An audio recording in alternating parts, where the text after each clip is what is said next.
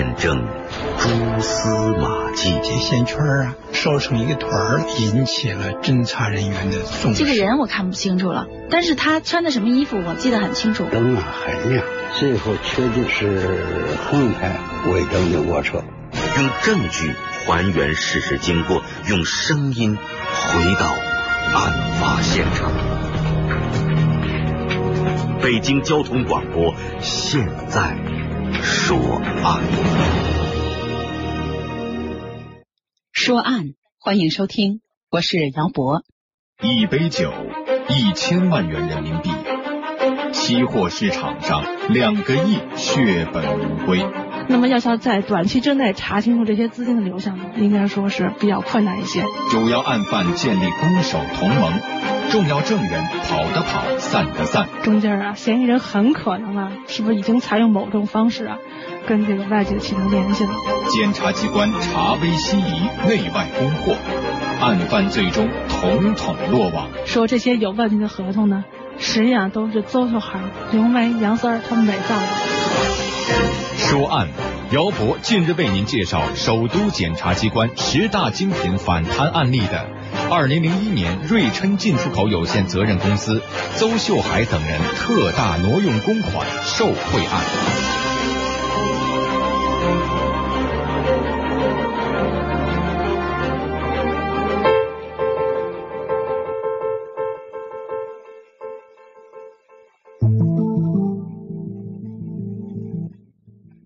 二零零一年的九月二十号，北京市第二中级人民法院对经贸部下属的一家进出口贸易有限公司的副总经理邹秀海以挪用公款罪受贿罪判处无期徒刑，总经理刘梅以挪用公款罪受贿罪判处有期徒刑二十年，杨三犯挪用公款罪判处有期徒刑十五年的判决。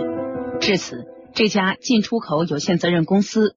总经理、副总经理、业务科长等三人特大挪用公款受贿案，经过了东城检察院反贪局侦查一处历时十一个月的艰苦努力，尘埃落定。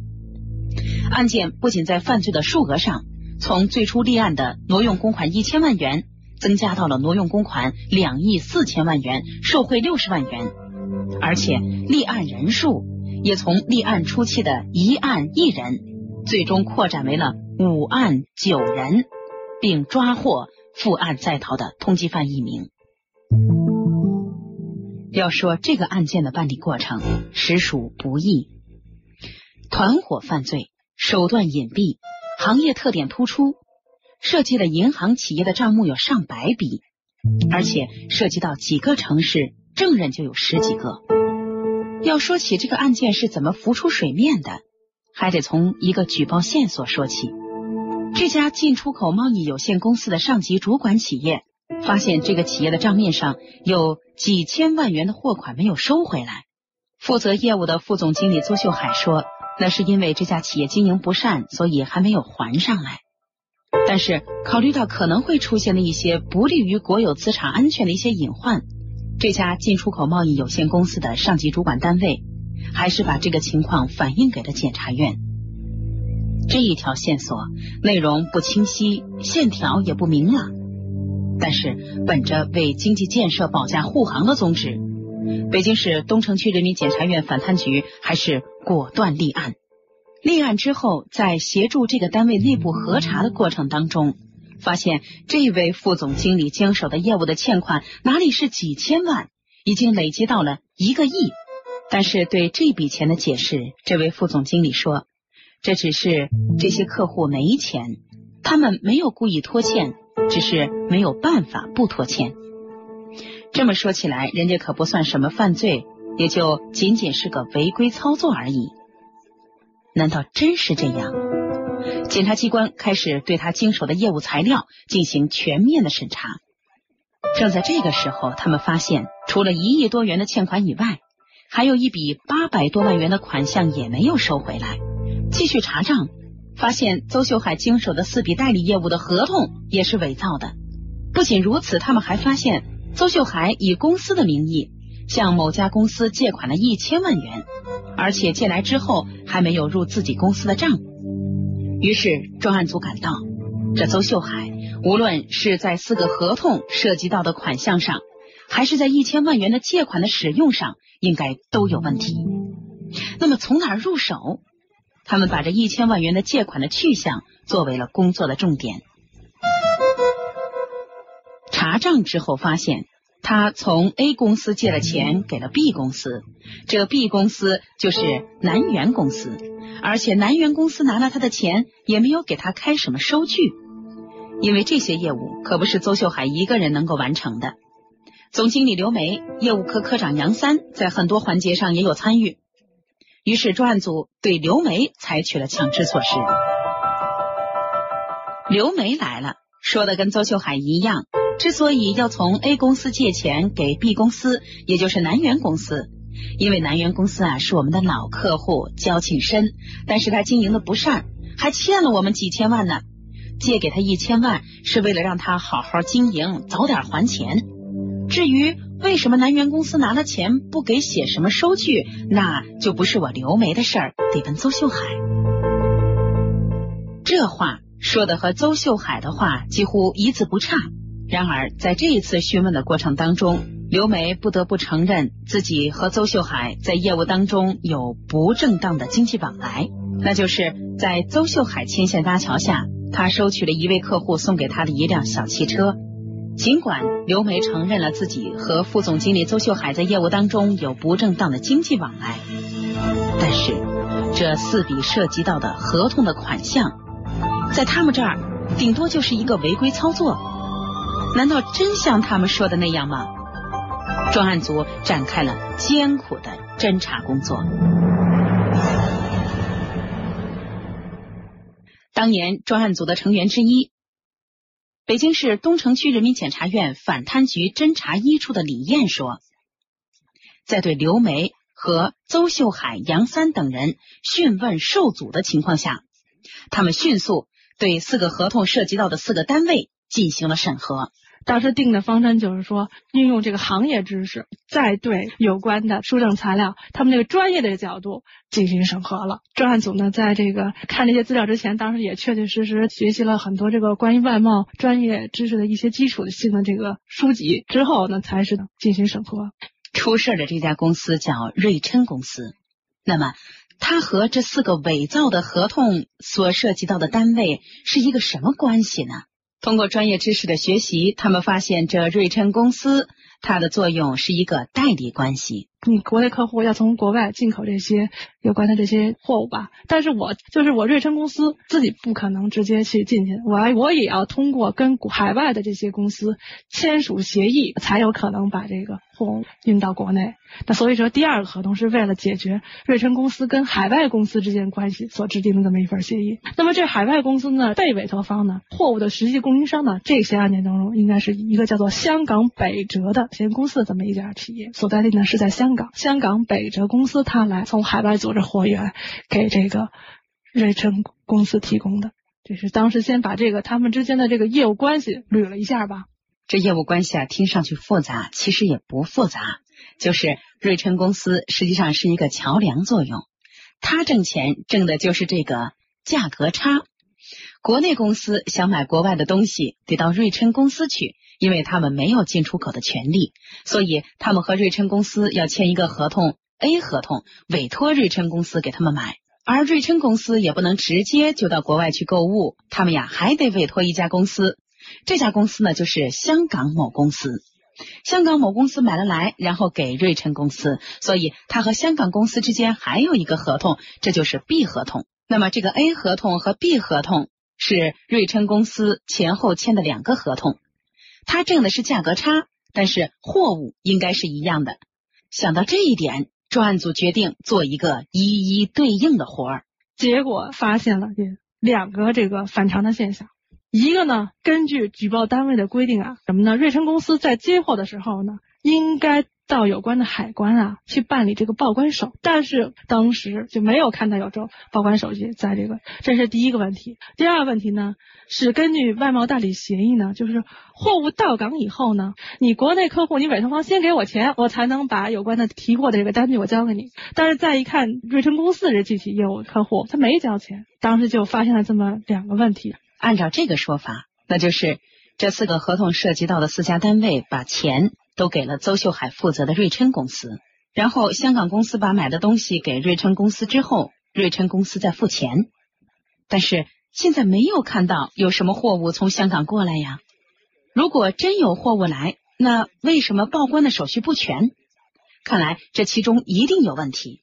于是专案组派人到了有关的海关港口进行调查，结果发现这四个合同涉及到的款项根本就没有什么真实的货物到港，那就是说钱根本就没有付给香港公司。那么瑞琛公司拿着四家的钱干什么去了？这时候呢，专案组呢就想通过香港北辙公司呢去调查这有关情况，就是看看这钱到底去哪儿了。因为他们要弄清楚这钱邹秀海到底有没有给香港的这家公司。可是找到香港的这家公司，才发现没人了。那没有北哲公司的授权呢？根据当时香港的法律规定呢，专案组呢是调查不了这个北哲公司的银行账目的，那么也就没法查清有关款项的这个流转情况。这当时遇到困难了。一杯酒，一千万元人民币。期货市场上两个亿血本无归。那么要想在短期之内查清楚这些资金的流向呢，应该说是比较困难一些。主要案犯建立攻守同盟，重要证人跑的跑，散的散。中间啊，嫌疑人很可能啊，是不是已经采用某种方式啊，跟这个外界取得联系了？检察机关查微西疑，内外攻获，案犯最终统统落网。说这些有问题的合同呢？实际上都是邹秀海、刘梅、杨三儿他们伪造的。说案，姚博近日为您介绍首都检察机关十大精品反贪案例的二零零一年瑞琛进出口有限责任公司邹秀海等人特大挪用公款受贿案。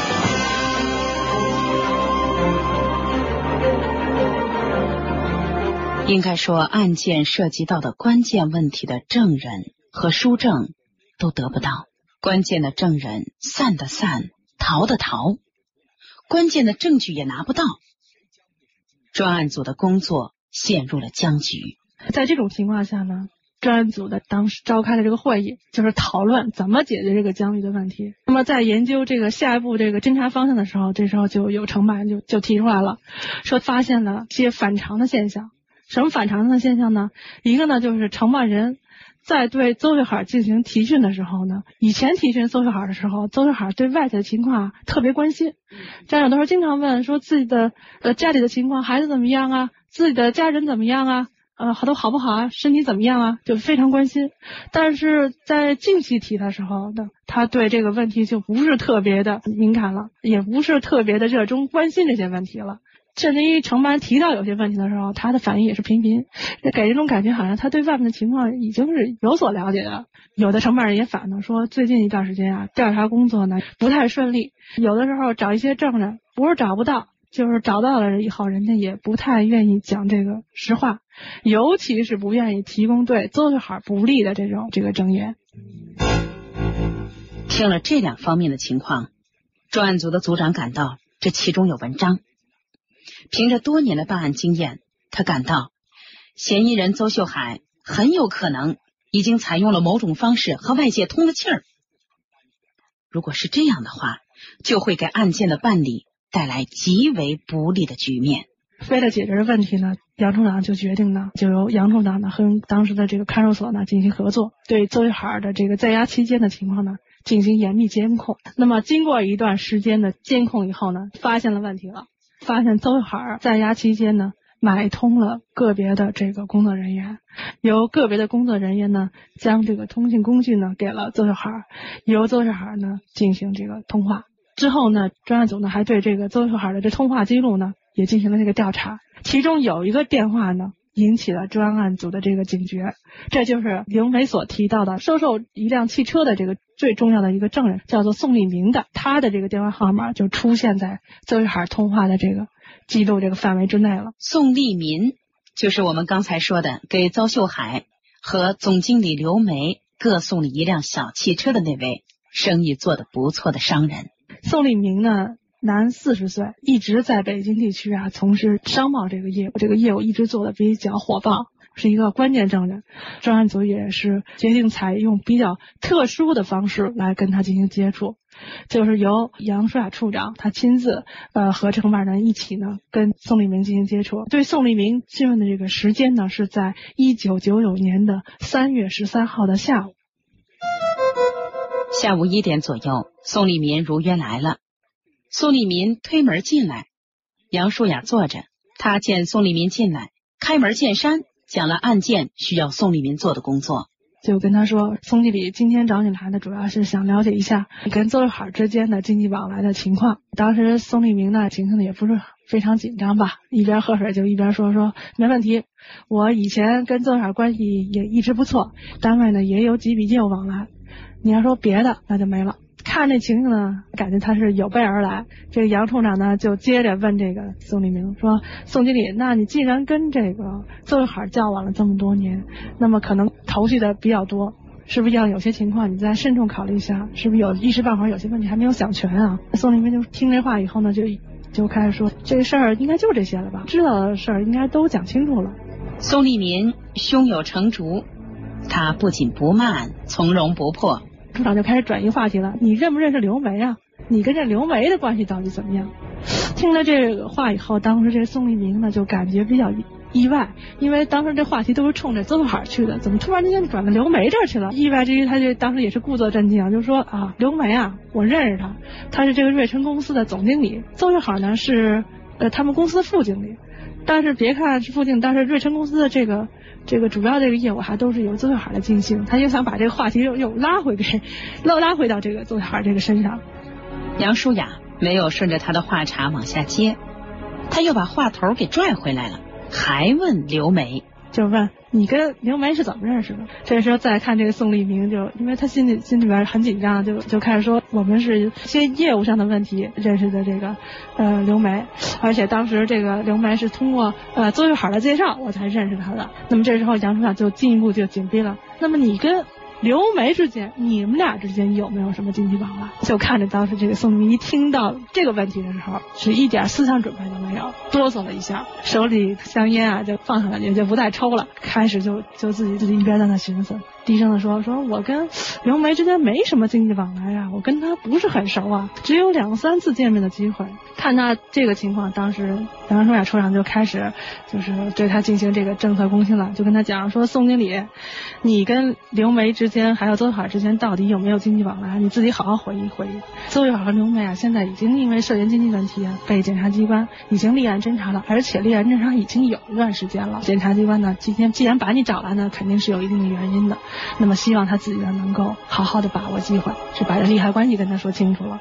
杨舒雅语调十分的坚定，宋立民的烟抽得更紧了。这时候再看这个宋立明呢，思想斗争非常激烈啊，就看他这个烟是一颗接一颗，不断的抽，就最后在这个杨处长的耐心的这工作下呢，宋立明呢最后还是终于吐露了这个真实的情况，就承认曾经在过去的时候分别啊送给过这个刘梅和邹玉海。一人一辆这个小汽车，送给邹玉海的车呢是本田的，当时价值人民币呢是四十七万块钱。那么送给这个刘梅的高尔夫呢是价值二十万块钱。他的想法就是说，因为他呢曾经跟这瑞辰公司做过业务，那么当时这业务做的相当不错，那么获利了，就是当时也是邹玉海提出来要求想要车。那么就是在这种情况下呢，他也是为了跟邹和刘两人搞好关系。所以呢，就不得罪他们吧，才把汽车送给邹和刘的。看到宋立民的心理防线被攻破了，杨舒雅乘胜追击。继续问这个宋立明有关这个电话的事儿，宋立明呢就继续作证说，其实早在周秀海双规的时候，邹啊就已经通过这个家属啊给宋立明呢送过这个纸条，当时定下了这个攻守同盟。在邹秀海被在押期间呢，他呢也确确实实收到了邹秀海的电话，两次联系的最主要的内容就是邹秀海叮嘱这宋立明啊，说让他不要把这有关的。这个情况讲讲出去，而且还让宋呢告诉其他个体户赶紧躲起来，只要检察机关找不到有关的证人，账目查不清，他的事儿就定不了。同时呢，这个邹秀华还叮嘱叫这宋呢赶快找人托关系把他给尽早的给弄出来。怪不得邹秀海、刘梅等人在四个合同涉及的款项上口径是那么的一致。原来原因就出在这儿，他们靠手机字条串的供。邹秀海的妻子以及有些证人之所以失踪，也是串供造成的。这时，杨淑雅想到了一个关键的证人，那就是李九州。邹秀海不是说了吗？他那么多的钱之所以给李九州借，是因为李九州经营的不好，又欠了自己几千万元，所以邹秀海从其他公司借了一千万元给李九州，让他好好的经营，以还自己所在公司的钱。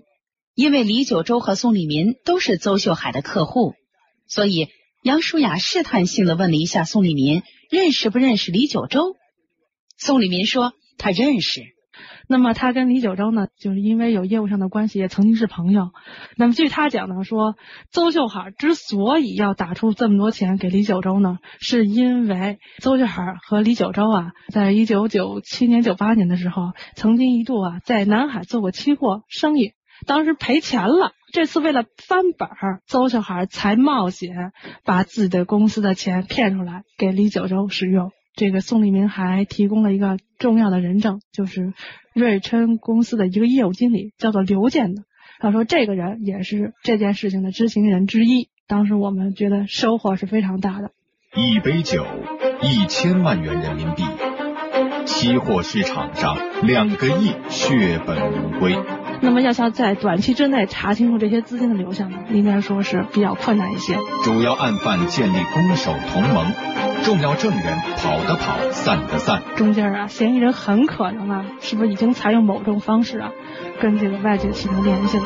检察机关查微西移，内外攻破，案犯最终统统落网。说这些有问题的合同呢，实际上都是邹秀海、刘梅、杨三儿他们伪造的。说案，姚博近日为您介绍首都检察机关十大精品反贪案例的二零零一年瑞琛进出口有限责任公司邹秀海等人特大挪用公款受贿案。